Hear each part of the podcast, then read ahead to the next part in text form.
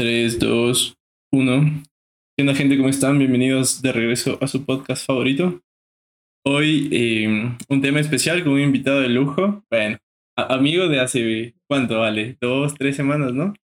Bueno, un poquito, pero eso no, No importa, eso no importa. no tal importa. cual. Eh, Ale, ¿cómo estás? Bienvenido, gracias por, por caerle. ¿Cómo has pasado? Hola, muy, muy buenas, ¿qué tal? Pues nada, gracias por invitarme a, a tu podcast. ¿Cómo has pasado? Estás sobresaliendo del COVID, ¿no? Est- Estoy justo, bueno, pues llevo como una semana en casa ya, un poco cansado de estar aquí, pero bueno, eh, mucho mejor. Tuve unos días bastante malos con, con el COVID, pero a día de hoy ya, bueno, salvo un poquito de moco y demás, todo bien. ¿Cuál fue tu, tu tratamiento? ¿Fuiste algo... Bueno, eh, no he hecho nada especial en realidad. He estado aquí en casa con eh, casi todo el tiempo en cama y bebiendo mucha agüita y paracetamol, poco más. No, no hay mucho más que hacer de momento. claro, no, no te dieron Pero bien, bien. recetas fuera de lo común, No, ¿no? no, no, ni siquiera he llegado a ver a, a un médico, así que nada, con eso fue bien. Todo bien, qué bien. Eh, vamos a topar temas interesantes justamente relacionados con el COVID, ¿no? Tú eres enfermero, nos conocimos, como te, de- te decíamos a la gente que nos escucha, un viaje que viniste acá a Ecuador para conocer un poco de la cultura, sí. eh, podemos decir indígena de las zonas eh, de la Amazonía ecuatoriana. Y por ahí conversando me decías que eras enfermero, ¿no? ¿Cómo está la situación allá en torno a la salud referente al COVID, ¿no? Pues sí, yo soy enfermero. Ahora mismo, pues eh, trabajo en la unidad de cirugía de aquí de, Madrid, de un hospital de Madrid. Y bueno, digamos que mm, el COVID lo noto más cuando, digamos, sube mucho la inci- incidencia y, a raíz de eso, pues empiezan a cancelar eh, cirugías. Ahí es cuando, digamos, más lo noto, ¿no? Que, pues bueno, empiezan a trasladar a pacientes que están en otras unidades, como puede ser medicina interna, etcétera. Y sí que ya en ese caso, pues vienen a la planta de cirugía, aunque no sean pacientes que deban estar allí, pero digamos que esos pacientes en la otra unidad que se están tratando de COVID, pues desplazan a estos últimos. Y bueno, ahí es cuando más lo notamos. Y hace poquito, en, Navidad, hubo un parón muy grande de, cirugía. También pasaba que, bueno, la gente que está esperando la, la cirugía, pues da positivo en COVID y no se puede operar. Entonces, pues bueno, digamos que es un fastidio bastante grande para ellos, que muchos de ellos llevan esperando muchísimo tiempo para operarse.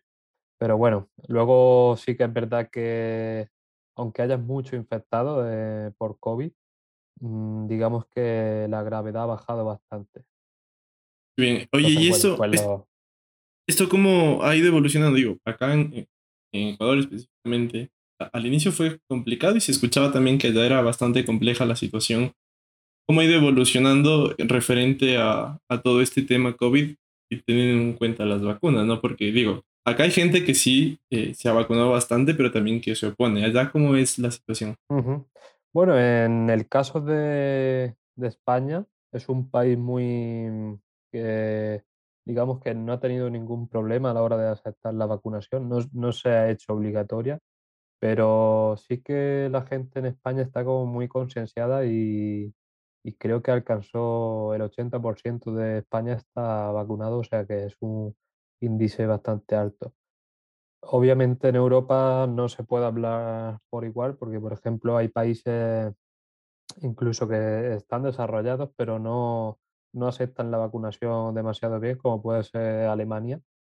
Y bueno, en países del este el porcentaje baja aún más. Y bueno, digamos que esta última ola, ¿no? que hemos vivido se ha dado también un poco porque hay países donde no realmente no se está vacunando demasiado la gente y sí que se nota. Luego otro problema que tenemos es que, bueno, hay, digamos, los países eh, desarrollados, ¿no? Ricos sí que tienen acceso a la vacuna, pero países pobres de, por ejemplo, de África o Asia o América Latina incluso, no, no tienen esa opción. Entonces, pues bueno, digamos que esa inmunidad de rebaño que buscamos o que todos estemos vacunados, pues todavía está bastante, está bastante lejos, sí.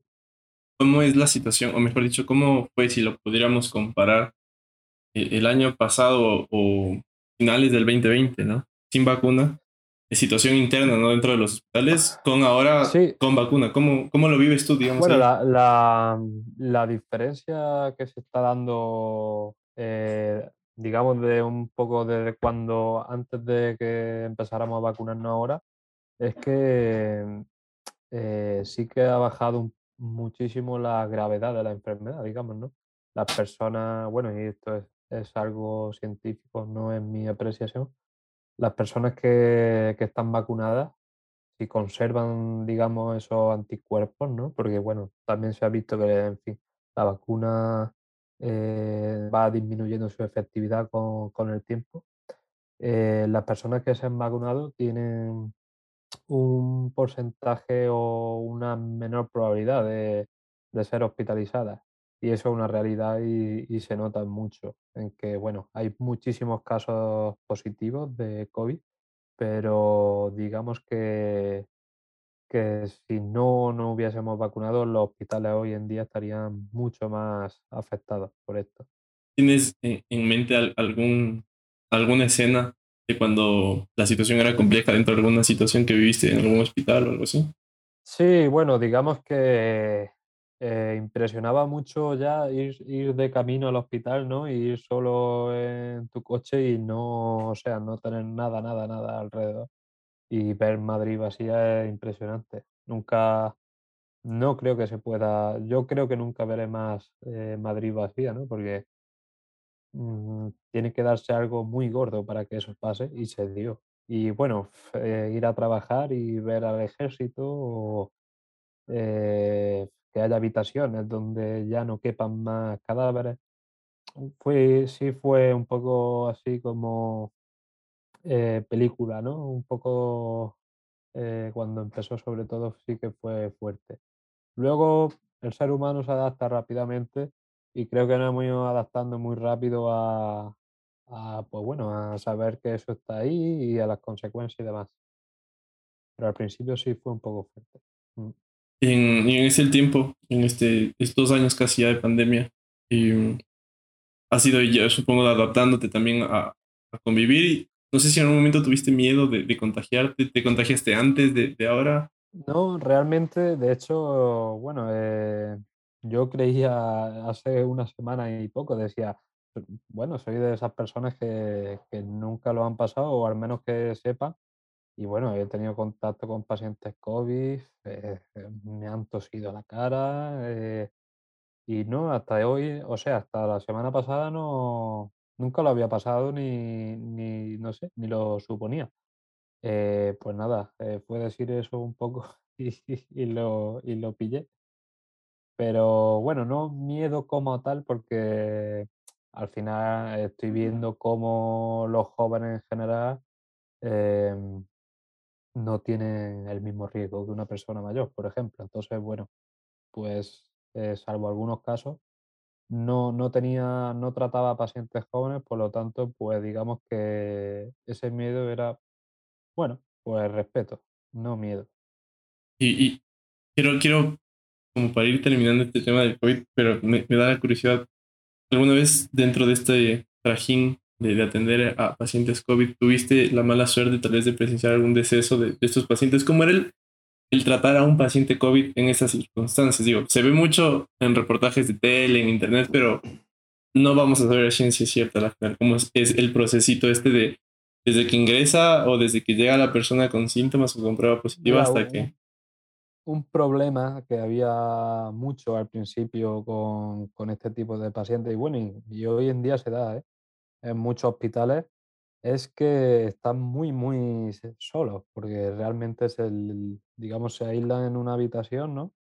Al paciente y, y prácticamente, bueno, la conexión que pueda tener con el exterior es a través de la televisión, pero claro, eh, tampoco mucho más. Y luego nosotros sí que vamos pasando y vamos viéndolo pero vamos eh, vestidos de arriba abajo con, con los EPIs, ¿no? Entonces nos ven los ojos, que bueno, son, se puede expresar mucho con los ojos, pero obviamente no es lo mismo. Y entonces también el, el agobio que supone para nosotros ir vestidos y pasar y estar allí, ¿no? Eh, pasando calor o incluso sudando y demás, se hace bastante incómodo y al final, pues bueno, el tiempo que pasamos con ellos es bastante limitado.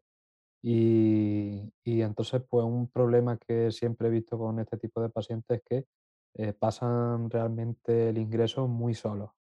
La soledad creo que es algo muy importante que, que les sucede en su, en su ingreso como paciente COVID. No, no quiero imaginarme, digo, también tuve la mala suerte de, de perder familiares por, por COVID, pero claro, Sí, a la final uno ve solo lo de fuera, claro, ¿no? Pero claro, no sabemos qué sí, vivió la persona en ese trajín. sí, pero bueno, sí que es verdad que en última instancia seguro que estuvo bien acompañado. No, por eso no tengas problema. Claro, e- eso es interesante también, el, el entender cómo enfermeros y doctores hacen todo lo posible para salvar la vida a la final, ¿no? Pero no, no depende ya mucho de, de Claro, ellos al siempre a- hasta, hasta donde se puede, o si no puedes salvar la vida, por lo menos el tiempo que, que estén aquí, pues que, que estén bien y que, y que se sientan acompañados, claro. Cambiando un poquito de, de tema, pero sí, mm, siguiendo en la línea de, de tu profesión inicial, ¿no? Porque también tienes por ahí un par de proyectos. ¿Alguna a- anécdota interesante en, el to- en, en torno al, al vivir dentro de hospitales, de clínicas, de estar atendiendo pacientes y demás? Mm, ¿Qué es lo que Bueno, más te llevas de eso?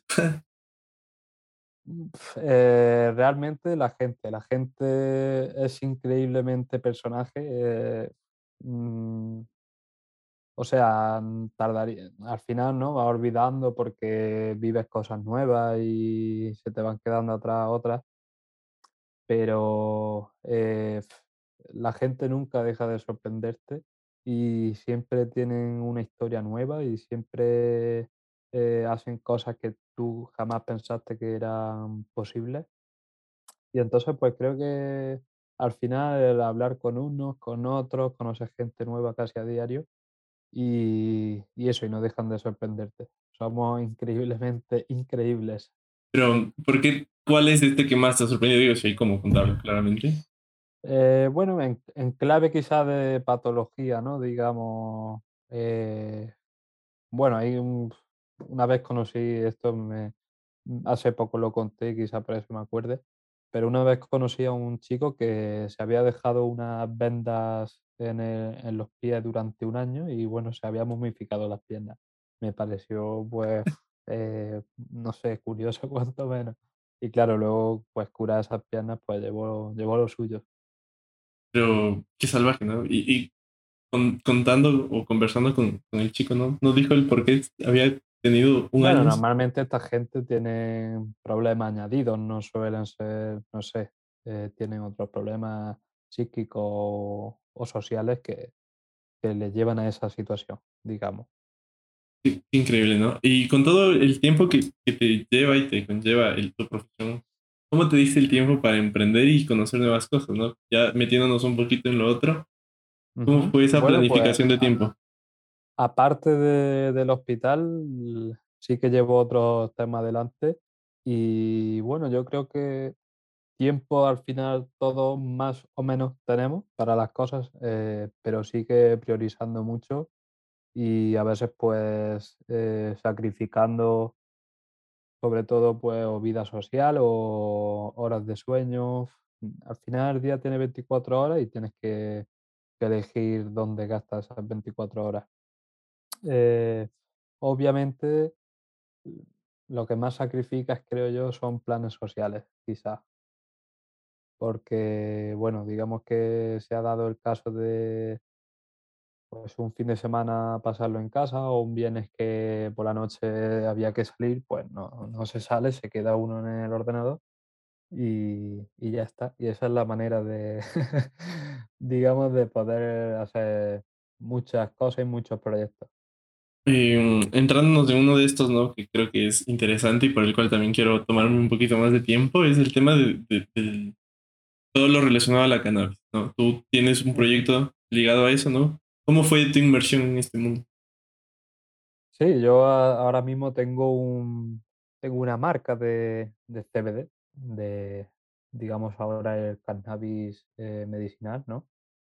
Y bueno, esto me vino a raíz hace un tiempo ya, digamos, de que empecé con unos, con unos chavales, ¿no? Pues empezamos ahí a ver las formas que se podían eh, comercializar aquí en España. eh, nada, empezamos a ver pues cómo era este mercado, si tenía, si tenía proyección, ¿no? Sobre todo de futuro.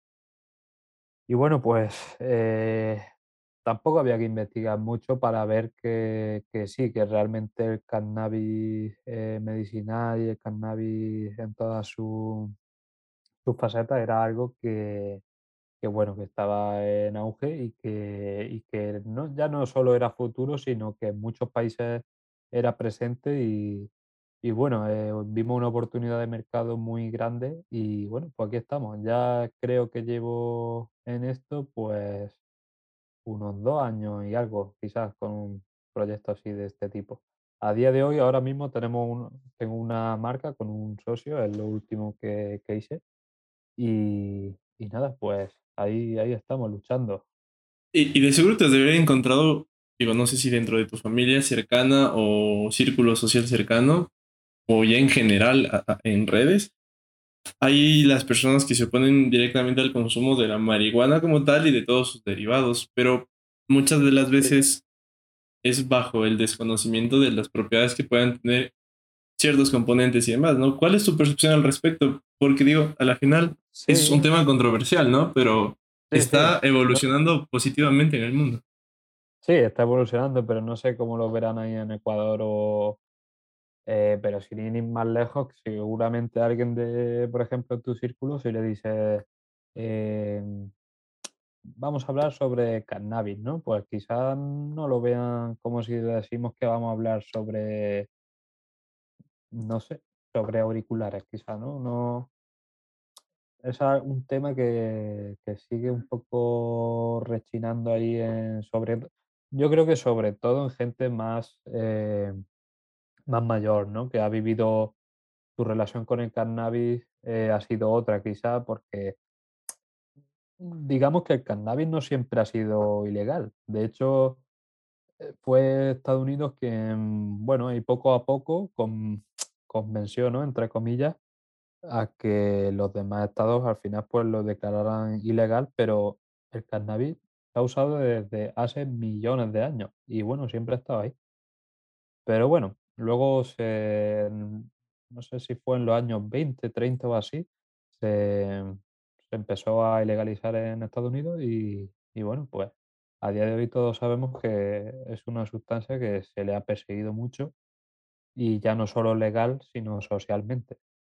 Se ha creado, digamos, en torno al cannabis una imagen de, pues no sé, de droga eh, que te mata o no sé, o droga que te hace alucinar, pero creo que, que esa imagen está lejos de lo que es el cannabis y bueno, poco a poco pues se va cambiando la perspectiva que tenemos sobre él, sí.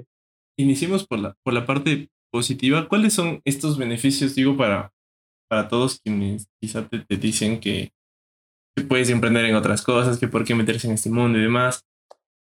¿Cuáles son las Hombre, propiedades que, que dan ya no sea solo la el, marihuana, sino sus derivados? eso es, ahora mismo, digamos, eh, Se está empleando mucho el cannabis, ¿no? Pues de una forma medicinal también, porque así como tú como usuario, ¿no? En casa puedes usarlo, pues, en forma de crema, ¿no? Eh, puedes, eh, usarlo también para dormir mejor o para relajarte, pero se ha demostrado, sobre todo, que tiene potenciales efectos, por ejemplo, contra la epilepsia, eh, o contra el dolor crónico, o problemas que ya son de, digamos, de de una gravedad mayor o de que necesitan, ¿no? Un, digamos, un especialista médico para, para ello.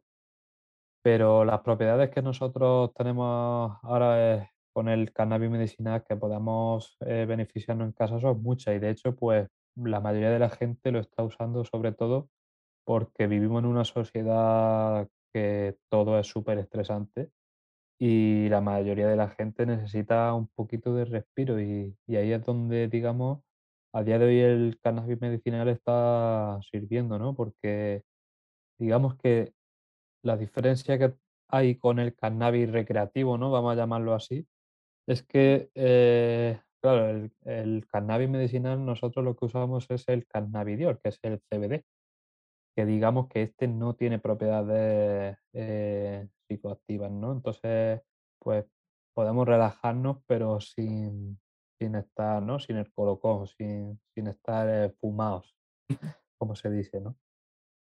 Oye, pero yo, yo entiendo como a la perspectiva general, ¿no? De, de todas las propiedades y, y los beneficios que te dan, pero digo, a la final siempre el, el vender eso a un público mayor, como tú lo dices, que muchas de las veces bajo estas propiedades son como tu target, ¿no? Porque son como que las más propensas a sufrir este tipo de enfermedades. Ajá. ¿Cómo les, cómo les llegas con el mensaje? Entendiendo y, y ejemplificando que tal vez hay personas que bajo su creencia, su estilo de vida y demás van a rechazar Claro, a ver, 100% a eso. ver,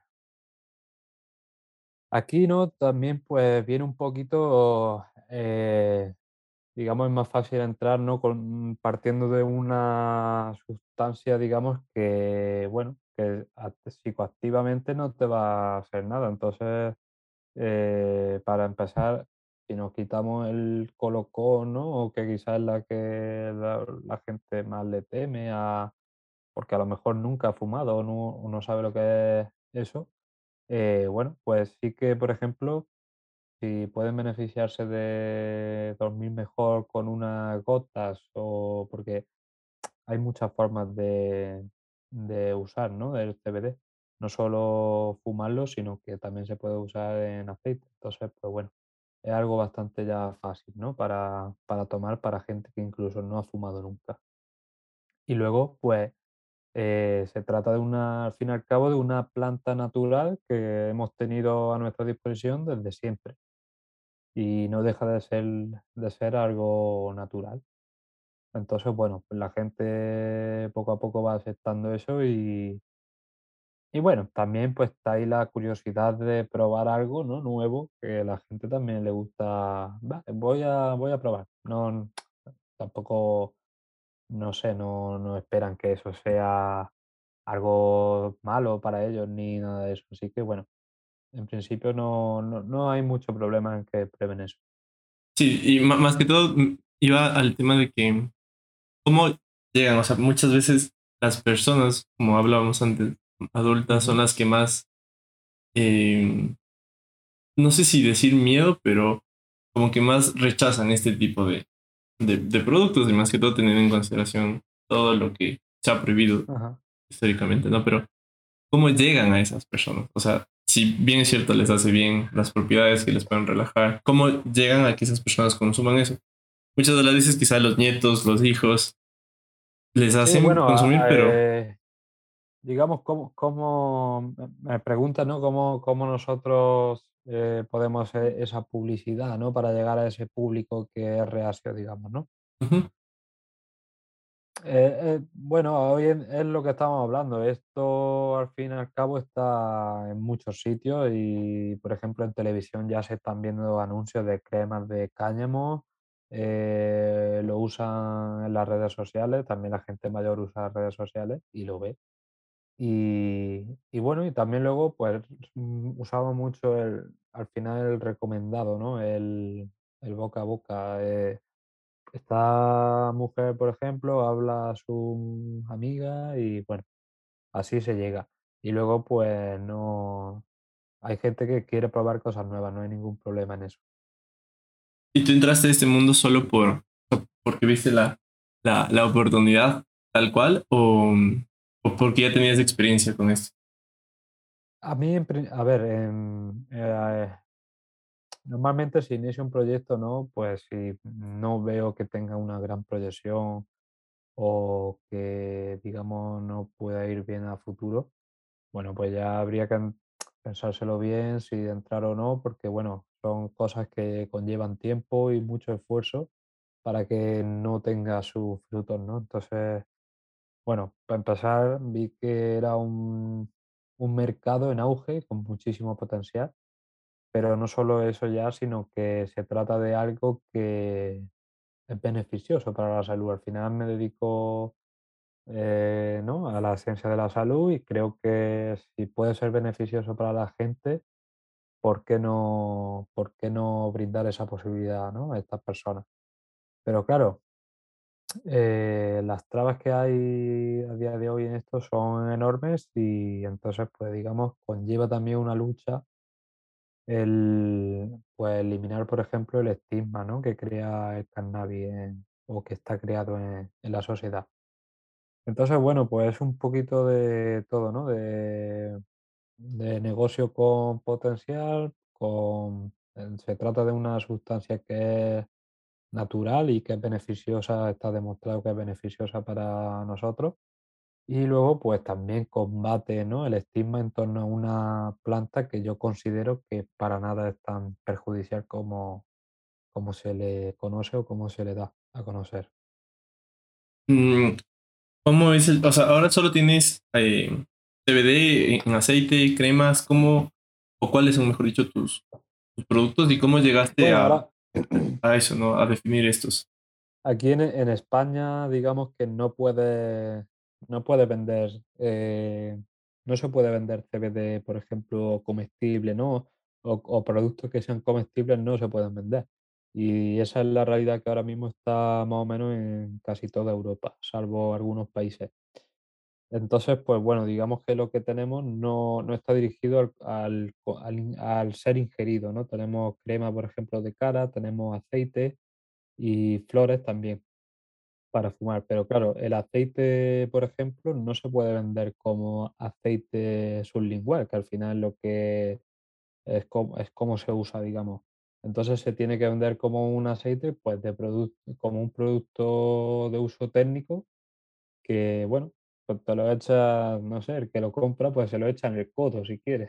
o en- Pero bueno, al final todo el mundo sabe cómo se usa y son eh, trucos que usa la industria para, para comercializarlo. ¿Cómo lograron, o sea, cómo hacen el, estos productos? ¿Los, los compran, los producen ustedes mismos? ¿Cómo es ese proceso tras el producto? Nosotros en concreto, nuestros productos los, los traemos de un laboratorio de, de Inglaterra. Y, y allí, bueno, pues nosotros, eh, yo en concreto he llegado a ver las instalaciones del fabricante, cómo son, si usan, pues digamos, ese producto se, elabora en, en las condiciones adecuadas y sobre todo, pues luego que cuando nosotros hacemos una compra, ¿no? de un lote de productos, pues que tenga toda la reglamentación porque, bueno, es un mercado que tienes que tener bastante cuidado, tiene que estar todo en orden, por supuesto. Y, y- y eso, bueno, pues te garantiza también que el producto sea de calidad y te ahorra algún problemilla que puedas tener también. Pero sobre todo es importante en ese sentido invertir en, aunque sea un poquito más caro, ¿no? Para nosotros y para el cliente, pero invertir en calidad, porque uno de los problemas que también hay en este sector es que, claro, hay infinidad de marcas, pero no todas son de, de la calidad adecuada. Entonces, o bien el cliente que compra esto no percibe los beneficios que debería, o simplemente se está vendiendo algo que no es. ¿Cómo el usuario final puede identificar justo esto que mencionabas, la calidad en estos productos, teniendo en cuenta que van a estar muchas de las veces dentro de tu organismo o vas a frotarlos con tu piel? ¿Cómo, de, cómo o, o mejor dicho, cuáles son estos factores principales para saber que la calidad es, es buena? Hombre, para empezar, por ejemplo, eh, digamos ya como, porque muchos de ellos se venden sin un packaging adecuado o digamos en páginas web que son, que realmente tú buscas la marca y no tienes directamente página web. Entonces ya por ahí podríamos empezar un poco a sospechar, ¿no? De dónde viene ese producto. Luego también que tenga, que si nosotros nos fijamos en el producto y leemos los ingredientes, eh, veamos que están todos también, que tengan eh, su certificado de la Unión Europea. y sobre todo, pues si nosotros probamos una marca que nos convence, que nos gusta, que reúne los, los requisitos anteriores, ¿no? Pues eh, siempre intentar eso, que más o menos lo que compramos sí que nos ha hecho, nos hace efecto o nos aporta esos beneficios que estamos buscando. ¿Cuáles son los ingredientes principales, digo, además del, CBD? ¿Tiene algún tipo de químicos? ¿Es sumamente natural? ¿Cómo? Normalmente este, este tipo de, de productos, perdón, normalmente son, tienden a lo natural. Sí que es verdad que tienen que tener algún emulsionante o conservante, por ejemplo, porque al final eh, la crema no se tiene que mantener en, en el estado que tiene que estar. Entonces, bueno, salvo eso, normalmente lo que se le añade son aceites esenciales y poquita cosa más. No suelen llevar eh, productos químicos fuertes. Claro, Ahora, también busca un poco la, la gente que los compra, también son personas, ¿no? que, que tienden a buscar eh, productos naturales, que sean eh, suaves con la piel o con el organismo y demás. a, eso iba. Ahora que, que regresaste de la Amazonía, ¿no? Digo, has de tener una, perspe- una perspectiva diferente a todo lo que es naturaleza o que viene del, de, de lo natural, lo que se vende como natural. Digo esto porque, dime, dime. la verdad que allí usan algunos productos que ya nos gustaría tener a nosotros aquí en, en, bueno, entre comillas, civilización, ¿no? Pues al final son más civilizados que nosotros pero y que no disponemos y que son totalmente naturales y que es increíble como los beneficios que tienen. A, a eso iba, digo, porque ahora hay, o al menos bajo lo que yo logro identificar, que hay dos grupos, ¿no? De los que tratan de ahora de ser un poco más sustentables con su consumo y tratan de ir un poco más a lo natural y sin que afecte tanto. Pero hay el otro lado en el que considera que usar tanto esto de lo natural es ya como una moda, o es ser hippie o simplemente es como que para qué.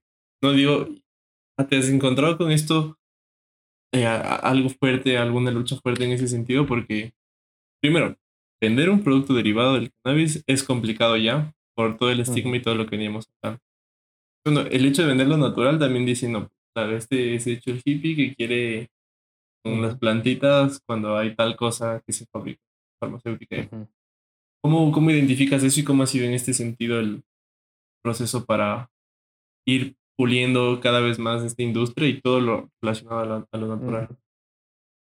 Bueno, ahora como, como has mencionado, lo, todo lo natural está, bueno, digamos, en la moda. Ya no diría que sea la moda, realmente todo lo natural eh, se lleva desde hace mucho tiempo y, creo que ya todas las marcas lo han usado como un elemento diferenciador, ¿no? Y, y casi todas sus marcas usan, intentan al menos usar los componentes más naturales posibles, eh, siempre que pueden usar envases degradables. Yo creo que eso ya, eh, bueno, pues se, se viene conociendo desde hace tiempo y ya casi todas las marcas lo, lo emplean. Aunque sí que es verdad que digamos que eh, esto se ha normalizado un poco y quizá a veces, pues bueno, eh, se está perdiendo ya un poco también, simplemente se hace por marketing, no se ha perdido un poco el foco real.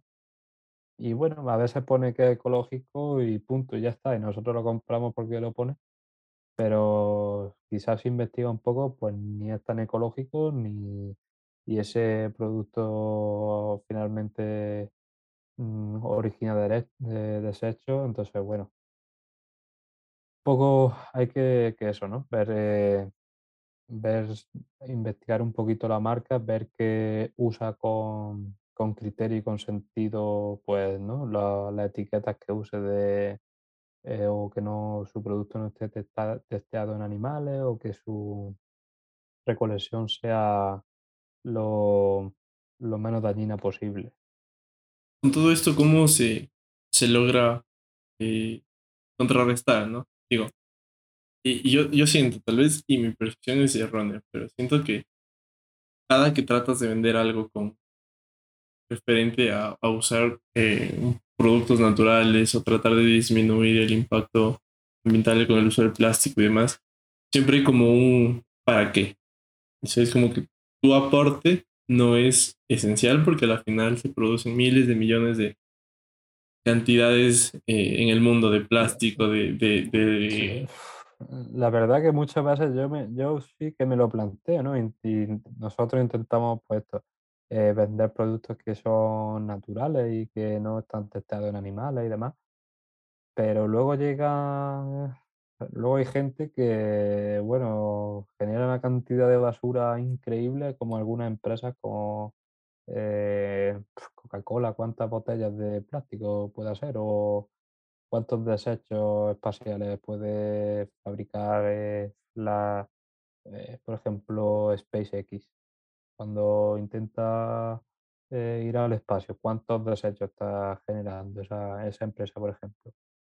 Entonces, bueno, eh, al final se trata de aportar tu granito y, que uno se sienta bien consigo mismo de saber que por lo menos tú como individuo pues estás eh, intentando dejar la menor huella posible, pero obviamente la, la solución está lejos de uno propio.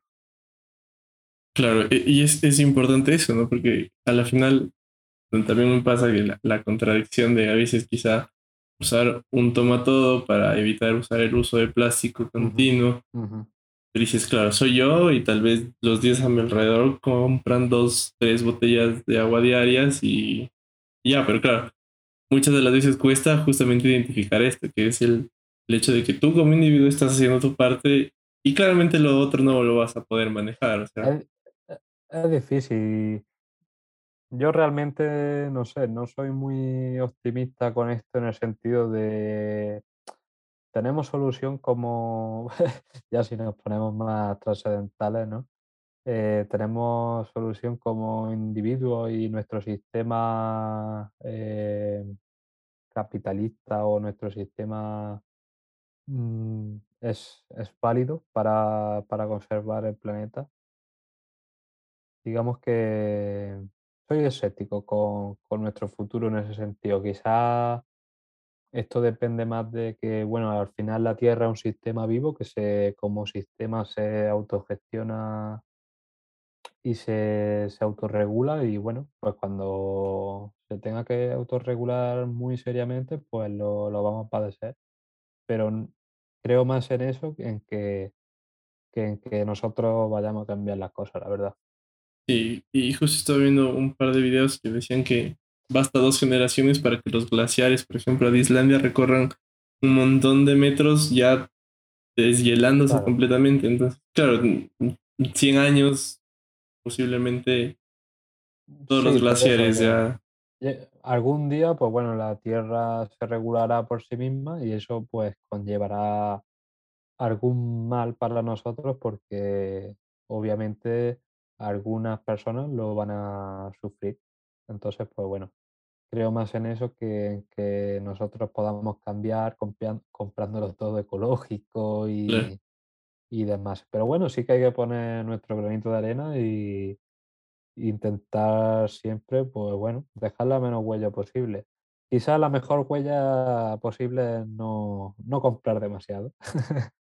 Pero es difícil, es difícil para cerrar el ciclo, digo, eh, creo que el, tema esencial también con respecto a todo esto que hablamos es la salud de uno mismo, ¿no? Al final, el hecho de consumir menos te ayuda en salud, en cualquier tipo de salud, sea salud hasta financiera, por hablar ya que tenemos, es al final algo que, que conlleva, pero relacionándolo a lo que veníamos hablando del CBD, de, de, todo el tema COVID, de todo el tema situacional ¿no? que estamos viviendo, ¿por qué por ejemplo, consumir CBD o consumir productos derivados del cannabis o productos naturales como tal, eh, llegan a dar mejores beneficios que los que, que, se consumen masivamente, como son los más químicos, los más producidos a, escala industrial.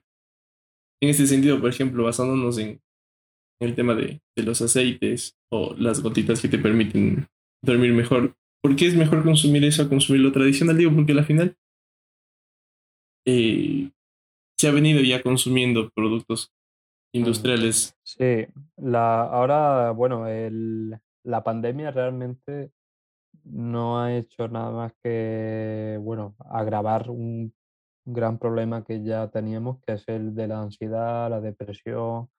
Eh, claro, es lo que hemos comentado antes, el sistema o el modo de vida que llevamos en general en, en países capitalistas, pues digamos, no beneficia nada a la salud porque nuestro organismo no está diseñado para eso, para correr más, para trabajar más. Digamos que eso inevitablemente hace que la sociedad y sus individuos pues desarrollen enfermedades como las que hemos comentado. Y bueno, pues ahí es donde, digamos, siempre hay, ha habido un abuso enorme de, por ejemplo, benzodiazepinas, ¿no? Que son como el diazepam, que os sonará más, ¿no? El, el lorazepam y demás. Y bueno, pues quizá, claro, mayor problema que tienen estos medicamentos es que son adictivos y que son bastante dañinos a la larga para nuestro organismo, digamos. Entonces, bueno, pues tenemos una alternativa, digamos, natural y ahí es donde entra el cannabis medicinal. Que bueno, eh, para el organismo, digamos, eh, un, el CBD o cualquier cannabinoide pues eh, se digiere o digamos de una forma totalmente natural porque bueno, el, el- cuerpo humano tiene receptores para ello. Por eso nadie nunca ha muerto de cannabis. No sé si te lo has preguntado alguna vez, pero nadie en el mundo y en la historia ha muerto de cannabis. Y pues bueno, el hecho es, la razón es esta, que nuestro organismo puede asimilar los cannabinoides con total naturalidad. Bien. Creo que con esto logramos cumplir el ciclo y, podemos cerrar el, el episodio de hoy. Gracias por nuevamente por caerle. Creo que ha sido una conversa bastante interesante para aprender un poquito más. Digo, a la final es un mundo inmenso. Todo el tema. Sí, sí, es muy, muy interesante porque se están desarrollando dinámicas y cambios en multitud de países que, que, no sé, me parece que cambiarán un poco esos países, ¿no? Porque el hecho de aprobar, por ejemplo, el cannabis, hacerlo legal y tal, eh, no es algo que pase y ya está. Tiene una, repor- una repercusión social que, bueno, es muy interesante de analizar, de ver qué ha pasado, si nos beneficia bien, si hay algún problema derivado. Podríamos hablar mucho tiempo, sí. Y bueno, pues de eso y de muchas más cosas, que cuando quieras, Lo sabes, repetimos, sí, sí, sí, sin lo duda. repetimos, Fer. Eh, creo que ha sido un episodio, como te decía, bastante interesante de aprender un poquito más y a la final, digo, tenemos a un celular de distancia entender conceptos básicos y conocer mucho más de, de toda esta industria que ha venido realizando todos estos cambios. Ale, gracias por, por caerle. Muchísimas gracias. Espero que Gracias, mañana des negativo. Ojalá que sí. Y nada, ojalá. nos vemos la otra semana con. Otro episodio nuevo. A toda la gente que llegó hasta acá, igual gracias por el aguante y ahí nos vemos.